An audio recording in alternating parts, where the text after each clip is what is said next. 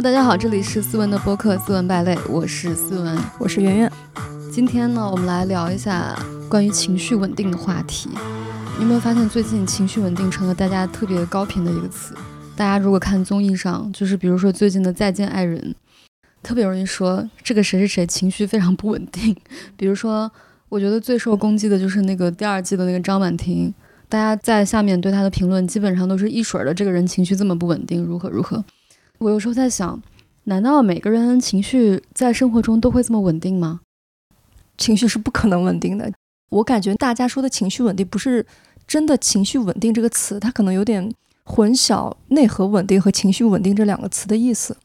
不管你的内核多么稳定，其实人都是多少会有情绪发作的时候。对，要不然你不成了那个佛陀了吗？对吧？就是一年四季二十四小时全都是在那里啊，普度众生。就是大家排斥的是不是不稳定的部分？是不是负面情绪会多一些？大家不会说好的情绪，我说我不要 稳定，每天都在那儿倍儿爽，穷开心。我觉得其实，如果一个人天天就是非常发疯似的开心，就是你每天大喜，这个也不是很正常，这也不是很稳定的一个表现。而且理论上来说呢，就是你有了一个正向的，肯定是有负向的。就你特别容易开心，也同样意味着你特别容易不开心。我小时候就是情绪非常不稳定，我每天就是看到一个石头丢进湖里，我都在那里惊涛骇浪一个小时，我就觉得。我怎么这么不稳定呀？我每天怎么这么这么多想法，这么敏感？后来我想想，其实这个东西也是有好处的，就是因为你的不稳定，就是你能体验到很多的波峰波谷，然后一点小事情就能激起你的很多情绪，这就带给你一个正向的结果，就是你的生命非常的丰富。那你最近崩溃过吗？我前几天呢是突然之间，我跟我一个朋友去露营。就他们一家人带着他们的孩子，还有他的孩子的同学的父母，就他们两家人带着各自的孩子。那边那个露营的地方很远嘛，那个地方是打不到车的，我就必须跟他们一家人坐着他们的车回去。然后呢，回去的时候呢，其我那个朋友他们家其实孩子比较多，就他们家要放露营的东西，他那个车其实是不够坐的，因为我是打车过去的。我要回去坐他们的车的话，他们的东西就放不下。但他们就说啊，那怎么办？那你怎么回去啊？就是。我那个时候突然觉得我是一个麻烦，但是这种感觉肯定不是我现在的感觉，它是我小时候的感觉，就是因为我小时候就特别容易有这种感受，因为我是跟我姥姥爷爷长大的嘛。然后我要是去，比如说我舅舅家或者我亲戚家里面，他们就会说啊，你看我们家只有这一个玩具，没有什么可以给你玩的。然后或者说我去他们家，比如动了我表哥的玩具，就是我舅妈就会说你放下，你不要动他东西。要不然就是会把他的门，就是有一次直接把我请了出去。他就说：“你不要在这个房间待，这个房间用你哥的玩具，你出去。”出去之后，他就当着我的面把那个房间用锁锁了起来。就我那一刻，我就会觉得我不属于任何的家庭，就是没有我的爸爸妈妈去保护我。然后我在任何的家庭和就是他们的孩子中间，我都是一个麻烦或者是一个多余的人。然后我如果动了他们的东西，或者是坐了他们的车，我就会多占用一个席位。那个时候，我小时候其实是特别的，我是特别的僵化的。就他当着我的面把门锁起来的时候，其实我内心是非常的难过的。但是我表面上我也不知道该说什么，因为我觉得说什么都是无济于事，而且显得我非常愚蠢。所以表面上我觉得我就是一个很平静的样子，但我内心其实在翻江倒海。那一刻我觉得很羞耻，就是小时候的那个时候，我觉得很羞耻，我也觉得很尴尬，我也觉得不知所措，我不知道该说什么，不知道该做什么。然后呢？那天就是露营的时候，回去的时候，当他们家的车已经坐满了，没有我的位子的时候，我那一刻突然好像回到小时候那种无力感，就是我也在那里打不到车，我不知道应该怎么办。但是我突然之间，我就会觉得说，哦，这个不是我现在的情绪，这是我小时候的情绪的一个回溯。后来我就坐了另外一家的车就回去了，他们家只有一个孩子嘛。然后呢，坐在那个车上之后，因为那个路很长嘛，在那个高速公路上走了很久。他们家那个车里面放着那个就是《请回答一九八八》的那个主题曲。我突然在那个车上，就是高速公路上的那个灯光就一盏一盏的往后撤的时候，我突然就觉得好像完全是小时候那种无力感。然后我就在那里装睡觉，装睡觉的时候就一直在默默的流泪。我也明白这件事情不足为道，你知道，不足为外人道。但是呢，那个时候确实你很难控制自己有那种感觉。然后回家之后，我就在沙发上躺了很久，就是一直在哭，就是一直在默默的流泪。然后这个时候呢，我就躺在沙发上盖了个毯子，我们家猫呢就直接趴到我的毯子上，然后就那样子跑过来跟我互动。它说：“嗯，这是我唯一的家人。”就这么一个过程嘛。所以我觉得，即便你再强大，你很难去控制在某一时刻突然之间就。情绪崩溃或者什么？就你当时的这个情绪，有可能是你童年的自己像你现在自己在求救。对的，我现在脑子里面很明白，我此刻的情绪跟现场的所有人没有任何关系，它完全是我童年的一个情绪的没有处理掉的东西积压在那里的一个一个反刍。我是觉得情绪这个东西，它存在并不代表它是不好的，因为它确实能帮我们疏解很多东西。就像你小时候不把它表现出来。它总会潜藏在那里，变成一个有毒性的东西，然后在你日后里面展现出来。对，而且我觉得这个东西呢，它就好像一杯水一样。比如说，如果一杯水里面它有很多渣子，然后如果你在一个很乱的状态下，比如说那杯水永远是浑浊的，或者那个杯子一直在晃动，它那个灰尘没有机会沉淀下来的时候，你是没有机会看清你的情绪到底是什么的。你可能会觉得很烦躁，或者是很崩溃。但是你此刻，你可能会以为说，哦，是因为今天这个人，比如说，不是网上经常有什么成年人的崩溃瞬间嘛？就比如说你忙了一天，然后被领导辱骂，回家之后突然发现停电了，这个时候你就崩溃了。你可能会以为是停电造成的我的崩溃，但其实肯定不是。但是如果你的思绪在一个很乱的情况下，你是没有能力分辨到底是停电让我崩溃，还是我的领导让我崩溃，还是说。这是我多年之前的积攒的东西，没有发泄出来的一个崩溃。我还觉得，就是因为现在大家的工作都非常累嘛，所以工作上面你是尽量不能表现情绪的。然后这种情绪压抑也会让你对情绪的觉知变得非常的迟钝。对，比如像我们的工作，有时候会跟客户呀，或者是中间的 agency 呀，就三方一起开会。我有时候觉得我能感受到他们的情绪，但他们已经在极力克制了。你知道，现在人那些白领都有一套克制情绪的话术，就是大家会开会的时候，明明已经很不爽了，然后会说：“嗯，是这样子的啊，这个事情我们来先来对齐一下。我这边收到的信息是什么什么什么。然后呢，嗯，据我了解啊，思维老师那边你听到的是这样的，就是就他们会用这种非常怎么说呢，就是看起来很客观。”而且似乎非常理性的一个语调去压制自己的情绪，但你就是很明显知道对方已经发怒了，然后最后还要说啊辛苦辛苦辛苦你了。那个情绪没有得到很好的疏解的话，他其实也会积压到心里面，然后等他下班的时候发生于某场大哭都是有可能的。对，回去跟自己的伴侣吵架。是，然后我以前在职场里面，如果特别生气又不能发怒的时候，我感觉我对对方发出攻击了，其实也没有发出攻击，就是我的方式就是不用那个曲折号啊，就是因为你在工作对接，你是看不到别人的情绪嘛。就是为了让对方觉得你自己是友善的，所以你会放很多标点符号啊，就是很多感叹号，好呀，三个感叹号。对，因为有时候其实正常的跟他说好，其实就是好，但是呢，你很怕别人误解你的意思，看起来冷冰冰的，你会加很多。就是你想表达攻击的时候，你就不放了，但是别人可能也没有 get 到。但是我觉得很多人是能 get 到的，因为我经常说嗯，就是我经常回微信就是一个嗯字，就是要不然就 OK，要不然就好，就这样子。然后有一次，好像是有一个朋友给我发了什么东西，发了好多，然后我就发了一个，他发了大概一串儿，我就发了一个嗯，他说好一个冷冰冰的嗯，然后我当时心想，怎么这么事儿多啊，真是，就是别人发来的嗯，你感觉到这种冷漠的话，是因为你平时也这样对别人，对，就是因为你会用嗯的这个方式去来攻击别人，对，但是我其实不是用这个方式，我就只是觉得太多了，我就嗯回复一下，就这样子。所以，虽然大家的情绪看上去就是稳定在某个时间，但其实大家都是一触即发，非常敏感的，包裹了一层非常脆的皮。对，然后拿个牙签一戳就炸了。你知道那个有一个韩剧叫《夏娃》，女主角就是特别的疯批。你知道韩剧以前的女主角都是那种就那种傻白甜嘛，就那种白富美傻白甜。然后那个复仇女主就是特别黑化，反正就是不管怎么样，我就是要复仇，然后就做事情特别疯批。当时就网上流行了一股风潮，说啊，最爱这样的疯批美人。其实我觉得大家就是每一个职场人都在那里啊，就是非常努力的克制自己的自己的情绪。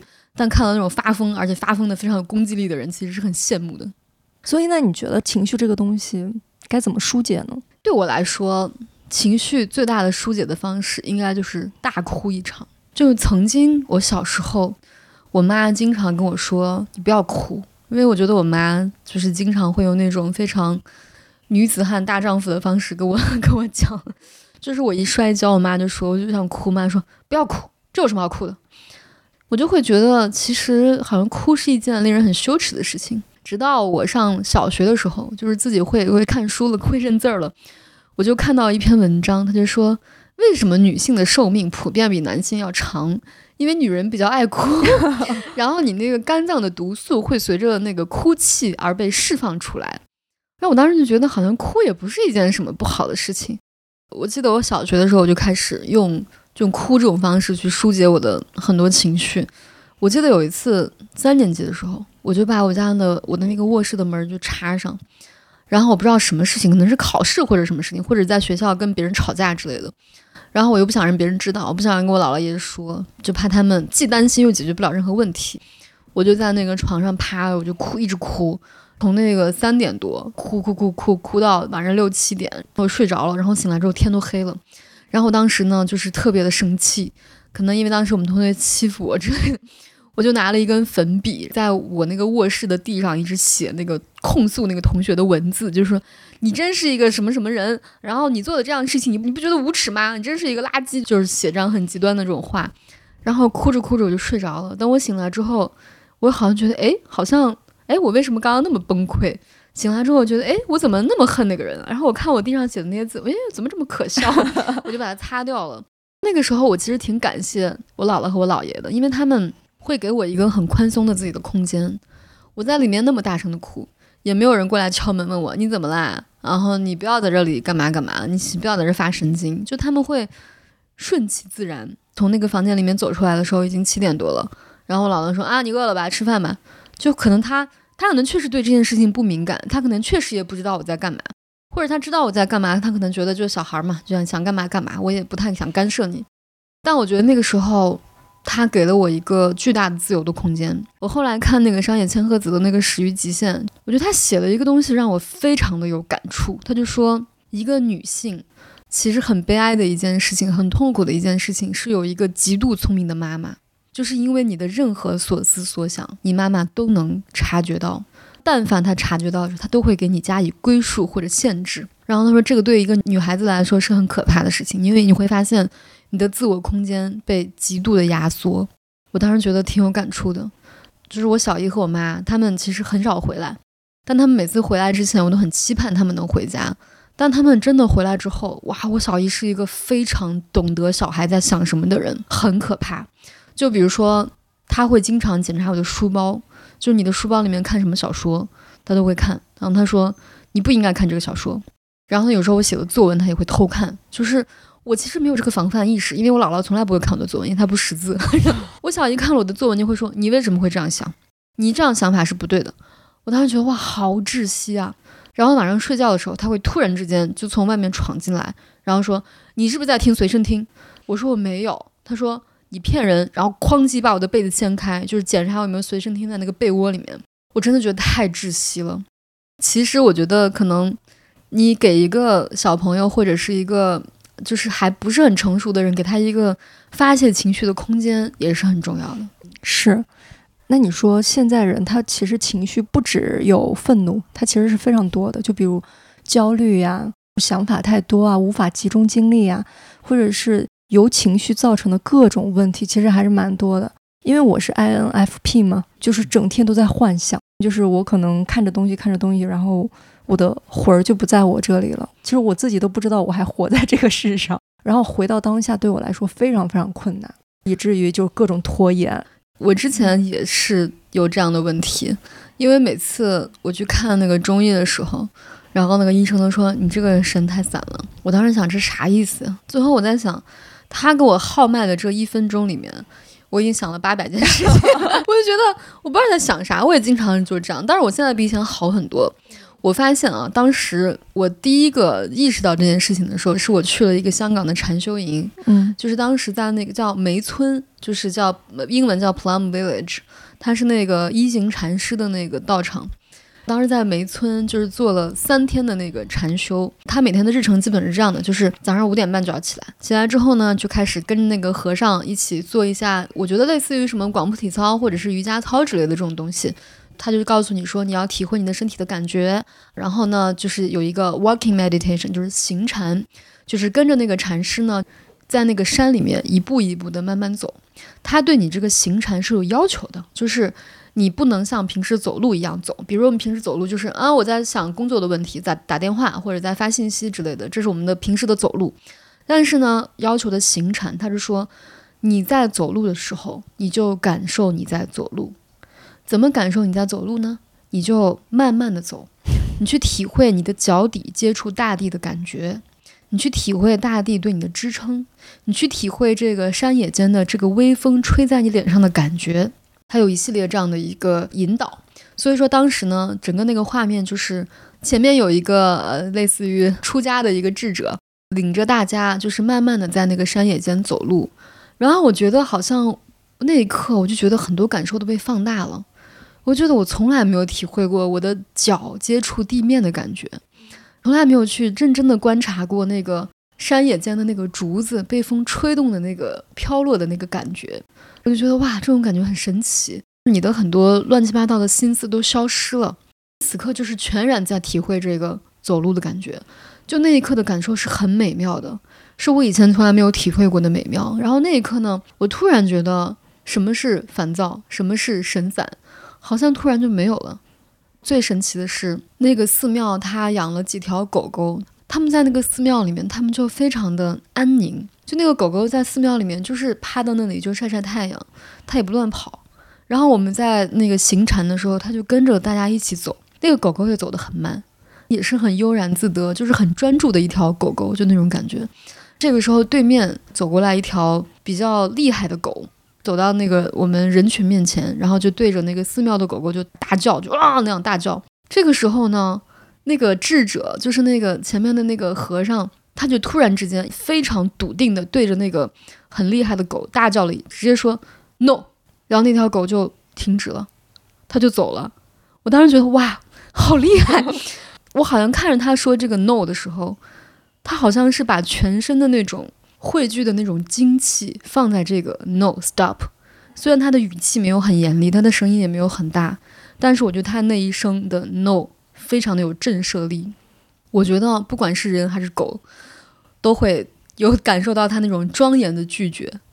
我当时就是练了几天这个 meditation 之后，他们这个叫做正念，就是叫 mindful，这是我第一次接触这个词啊，就是正念。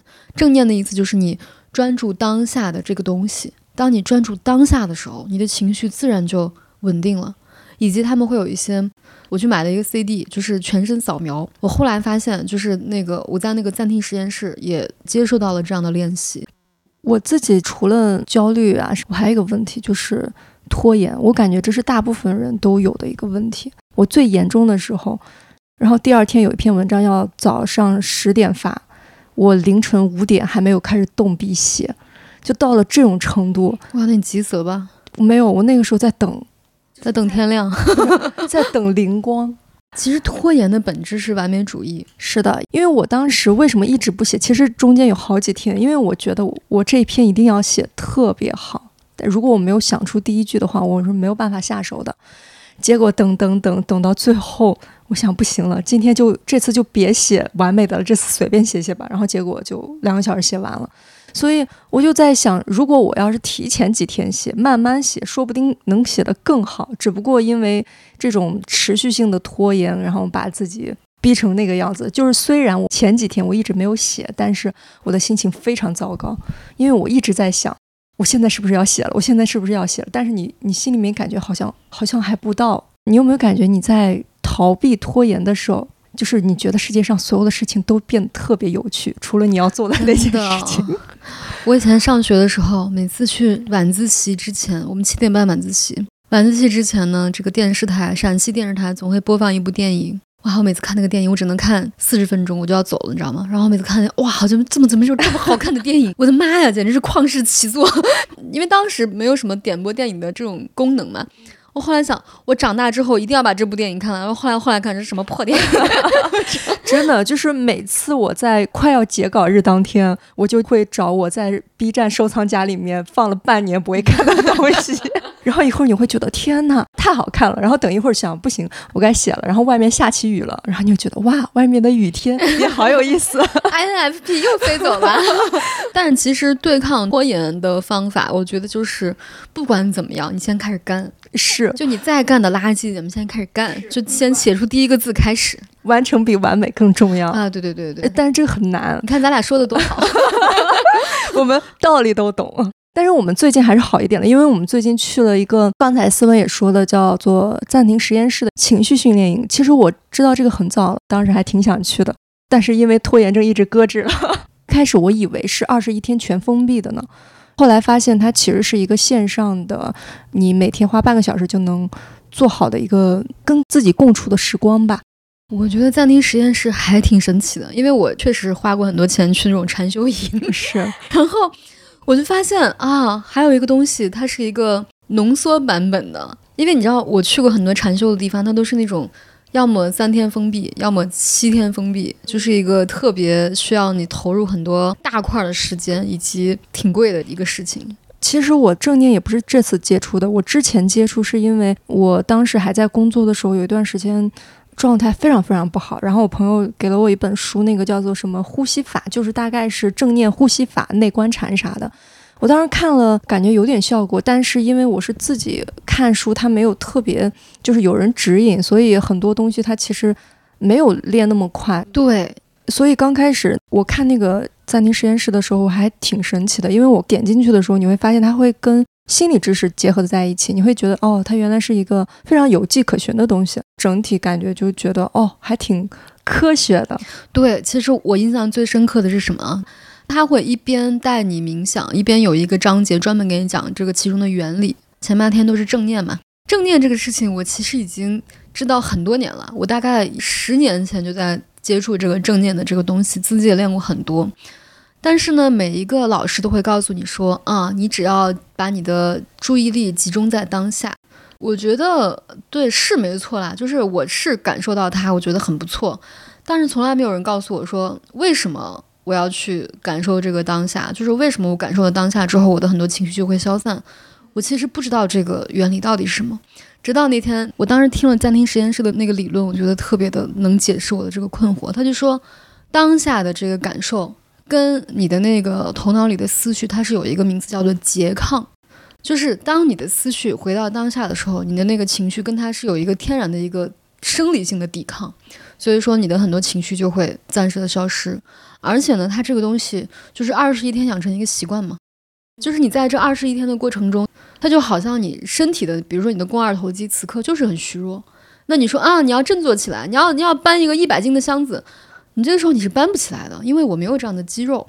然后就像我们的情绪稳定一样，说啊，你要情绪稳定，你不要想那么多，这都是废话。因为我现在没有能力情绪稳定，我现在没有这样的脑回路，我的神经回路需要培养一种新的思维方式，我才能够去那样想问题，对吧？所以说，通过二十一天的时间呢，你会发现，就是深入当下以及回到当下，变成你的一个小的习惯。是我的感觉，就是以前我不知道怎么回到当下。就比如我一闭上眼睛冥想的时候，它可能就有很多杂念又飞了，飞了之后，它不是有那个音频又会念。如果你走神了，就回到当下，就回来到呼吸上。我一回到呼吸上，我我一般都会评判自己，想哇，我怎么又又跑神了？但是他会说你不要评判自己，然后我就会觉得自己被赦免。对，所以就是有一种被宽容的感觉。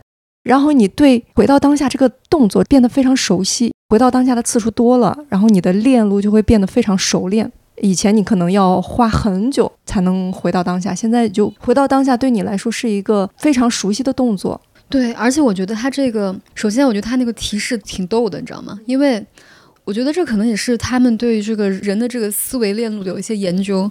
就每次在我思绪要飞走的时候，他说没关系。如果你在想别的事情，你可以温柔的把自己的注意力带回来。我就想你怎么知道？然后那个当我说哎呀我怎么又跑了？没关系，你不用评判自己。他每次那个提示提示的很准确，我觉得就很逗。然后呢，我还有一个体会就是我发现啊，因为我去那个禅修营的时候是那种沉浸式的、封闭式的这种当下的训练。我就发现，与其你花一个大段的时间去沉浸式的体会这种当下和训练这种方式，我觉得效果是不如每天就是小剂量，就是少量多餐的这种练习来的效果好。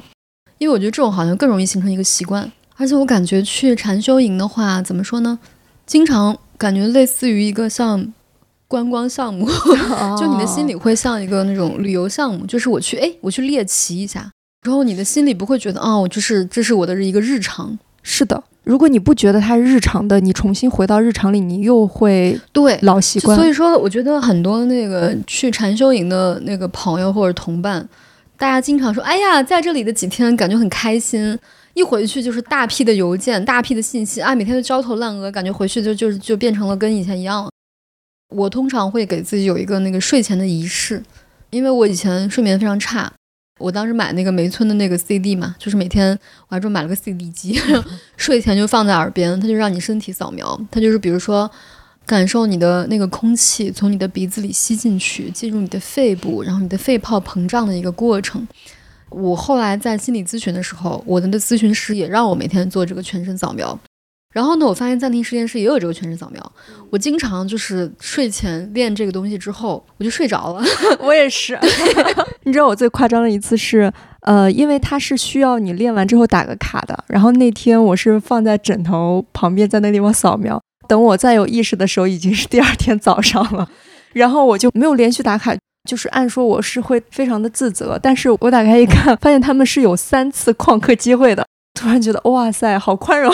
对，这个对我来说很重要的是一个，就是他练完会有一个写情绪日记。那个情绪日记，我感觉是这样，就是因为平时我们的思绪是很乱的，你也不会把它记录下来，它就这样飞走了，你也不知道自己想了什么。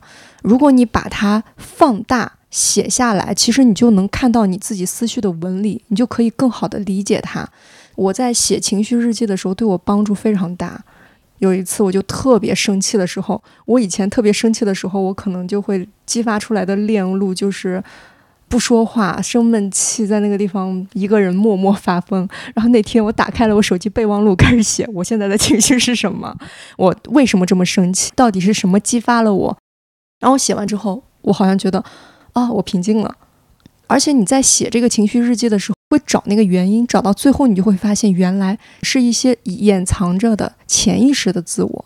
对我觉得写日记这个事情，是我从高中的时候就开始写的，因为我经常有很多很不好的情绪，我也不知道跟谁诉说，然后我就会写到日记里面。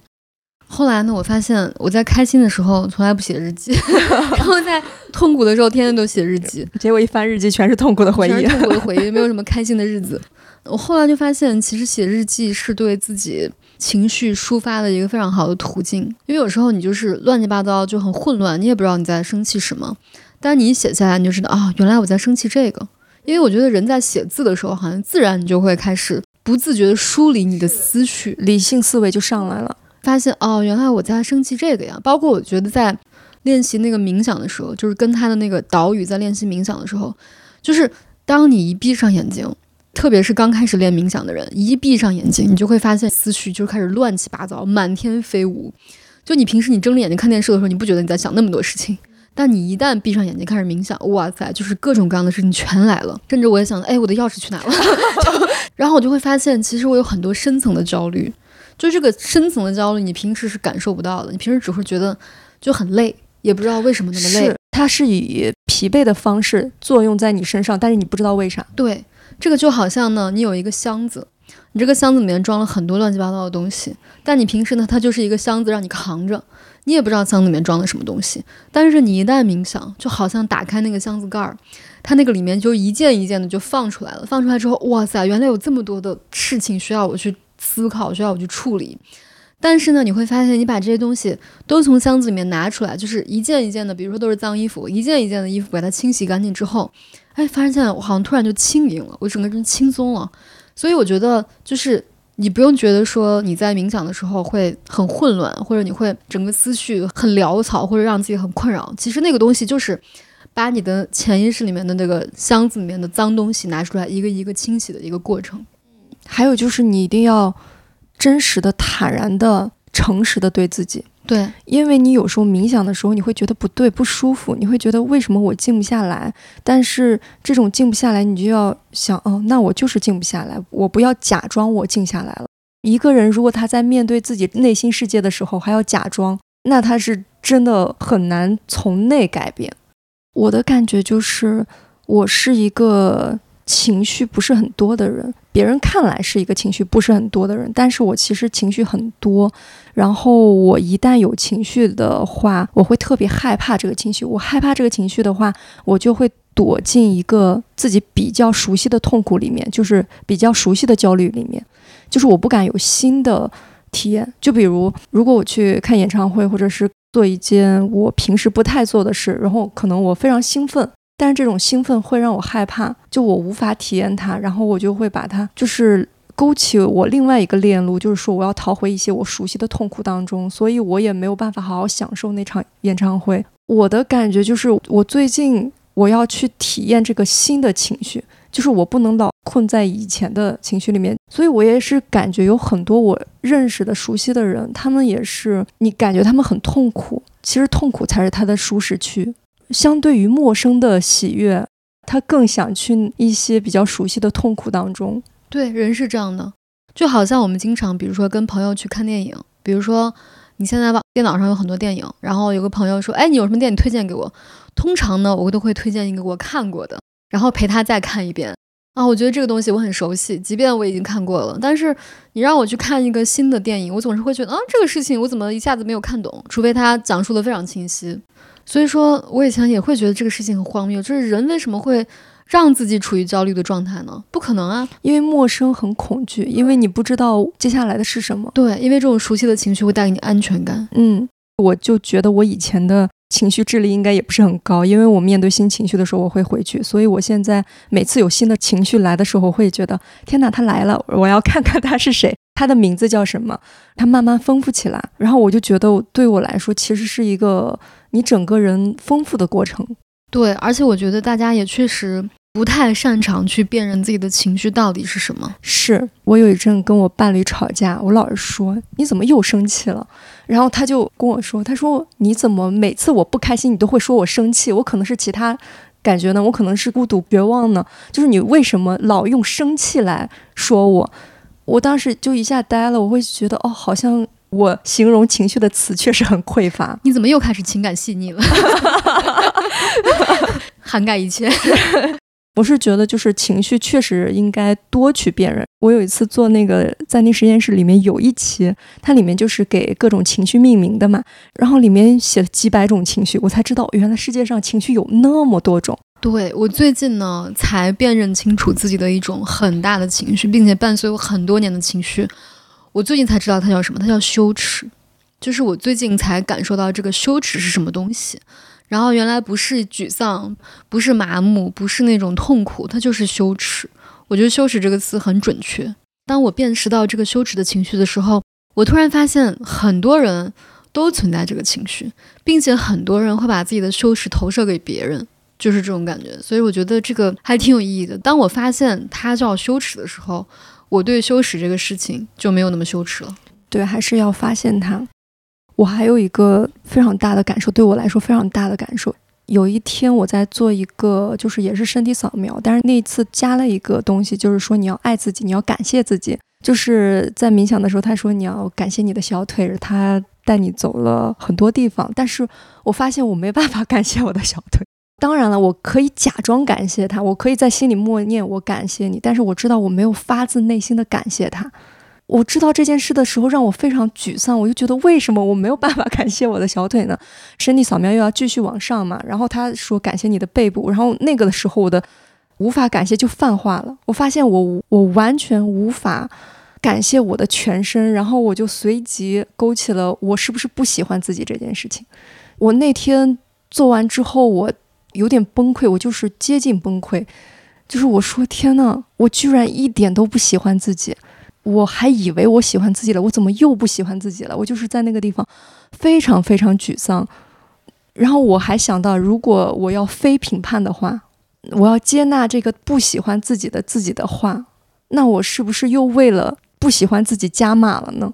我当时就陷入了这样一个非常痛苦、评判自己的评判自己。对，一直说要接纳自己嘛。如果我接纳这个讨厌自己的自己的话，那我到底是谁？那我到底是讨厌自己还是不讨厌自己？我当时就非常困惑。然后我第一次在那个就是在那实验室有个问答群，我在那个群里面半夜问出了这个问题，因为我当时特别难受。我问出了这个问题之后，有个群友给了我解答。他说：“其实你说的讨厌自己的自己，他可能不是你自己，他只是一个想法，他不代表你自己。但是因为我有时候分不清什么是真正自己的想法，什么是呃一些突然出来的想法。呃，人的人是有很多想法的，但是我们不知道哪些是我的，哪些不是我的，导致你以为所有的东西都是你的，但其实有些不是你的。”就比如我小时候不是很害怕自己会伤害自己吗？但其实那个想法其实不一定真的是我的，它只是一些，就像宇宙里面漂浮的一些东西，它就是东西，就不是你的。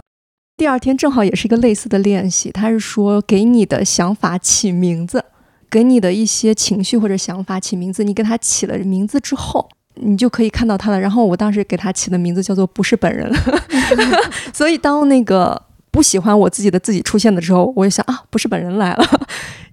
这个问题解答之后，我就感觉他解答了我很多很多问题。因为我总以为我自己不喜欢我自己，后来发现原来我喜欢我自己，只是那个东西不是本人。这个是我最大的改变啊！当然，他后面有一些就是治疗拖延症的，对我帮助也很大。哦，所以你最近积极了一些。我最近我最近何止不拖延？我今天有什么生活上的变化吗？今天早上起来，我就写了一篇稿子，然后就已经交了，两个小时写完的，然后完全没拖。本来那篇稿子说是今天晚上交，然后我发现一旦你不拖延，你的时间变得好长，就是你也没有那个痛苦的时间，因为你写完你会觉得自己很轻松。所以我今天过来的时候，心里面也很轻松，心理负担也没有了。然后你会觉得天哪，我是一个好，就是好好的人。我先说你刚刚那个评判自己的问题啊。我觉得很多就是我们有情绪问题的朋友的一个最大的问题，就特别喜欢评判自己，对吧？就都觉得就是自我化身为一个特别严厉的超我，就我们之前聊过的，就是你化作了你当年的父母，就一直在指责自己，觉得自己这个不对那个不对。然后有一天呢，我看了一本书，它上面说别的我都忘记了，但它上面说了一句话，我当时印象非常深刻，就那一刻我突然醍醐灌顶，他就是说。你要允许一切的发生，一切代表一切。然后那一刻，我突然在品味这句话，我把它写成我的那个微信签名。那一刻，允许一切的发生，不管是糟糕的事情、快乐的事情，包括自己对自己的评判。所以，我那段时间，就当我在评判自己的时候，我突然觉得，嗯，我允许自己评判自己，我可以评判自己，我可以觉得自己很糟糕。当你发现你允许自己评判自己的时候，你好像就没有那么评判自己。就是当你允许一切流动起来的时候，他就发现，哎，好像就没有那个阻力了。我感觉是这样，因为你不允许的话，它就堵在那里了。对，一旦你允许了，它就流走了。就是牛顿第三定律，你给它一个反作用力的时候，它一定会给你一个作用力。比如说我特别难过，OK，我允许自己难过。这个人他伤害我，我允许他伤害我，我也允许自己反击。比如我犯了一个错，我允许自己犯错，是。然后他伤害我，我此刻没有能力反击，那我允许自己是懦弱的。然后我发现这两个字对于一切它都适用。你要能够做到这两个字，需要你觉得就是刚刚我们说的那个心理肌肉，就你要有这个心理状态和这个心理的能量去做这件允许的事情。不然的话，你道理都懂，但是没有能力去做。就特别像我们平时就是，比如说你在状态很差的时候。很多事情都会成为问题，你没有发现？就是人就是一倒霉就一直倒霉，一直倒霉。你越倒霉，你的能量越低。你在整个心理能量非常低的时候，你就是什么事情都会成为障碍。但你有时候觉得，哎，我状态很好，我今天睡得很饱，我今天哎工作得到了嘉奖之后，我整个人春风满面，然后出去，哪怕别人骂我一句，无所谓，我才不会跟他计较。我觉得你得通过一些练习，就包括像我的心理咨询师给我的练习，我觉得暂停实验室也是这样的一种练习，就是。你日复一日的这样练习，你才能把你的心理肌肉锻炼的比较强悍。当你强悍的时候，你才能去做到允许的这个行为。做这个持之以恒的练习是很重要的。那天起，我就发现很多东西都合理了，就是我允许很多事情的发生。是它其实就是一个内心的成长。但是内心的成长，你让他自己成长的话，其实还是挺难的。如果你有一个科学的引导，其实能让你加速你的成长。因为我们是在成长的，不只是年龄增长，是你阅历的增多，你会发现自己有时候是不是太过狭窄，以至于无法看到更大的世界。但是你要包容目前只能看到这些的自己，没有办法。对，你还有其他感受吗？我就发现呢，我最近慢慢的就真的会把这个当下变成一个比较日常的习惯，我就会觉得好像我的身体。我的这种感受是属于我的生活的，因为我就是在我的床上，我就是在我家，然后我就发现我最近好像这种当下会慢慢的成为你生活中的一个习惯，是，就它更容易成为习惯，而不是一个你去体验的一个项目。我的感觉是我和我的身体在一起了，就是以前我要么是在想过去，就比如我过去有没有对不起谁，就是我们有没有做错过什么事情。要么就是我接下来还有什么事情要做，就是我感觉我从来很少在当下，很少在当下的话，你其实也不知道自己的身体发生了什么。有时候我就经常发现我腿上青一块紫一块，也不知道什么时候弄的。我就想，哦，我原来我长期不和自己的身体在一起，怪不得我的神那么 散。我上次看了一句话，我觉得蛮对的，他就说，人开悟前跟开悟后到底有什么质的区别？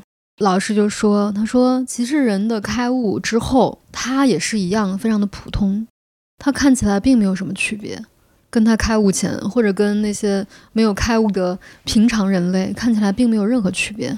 他唯一的区别就是，他扫地的时候就是在扫地，他吃饭的时候就是在吃饭，他走路的时候就是在走路，他没有在想别的东西。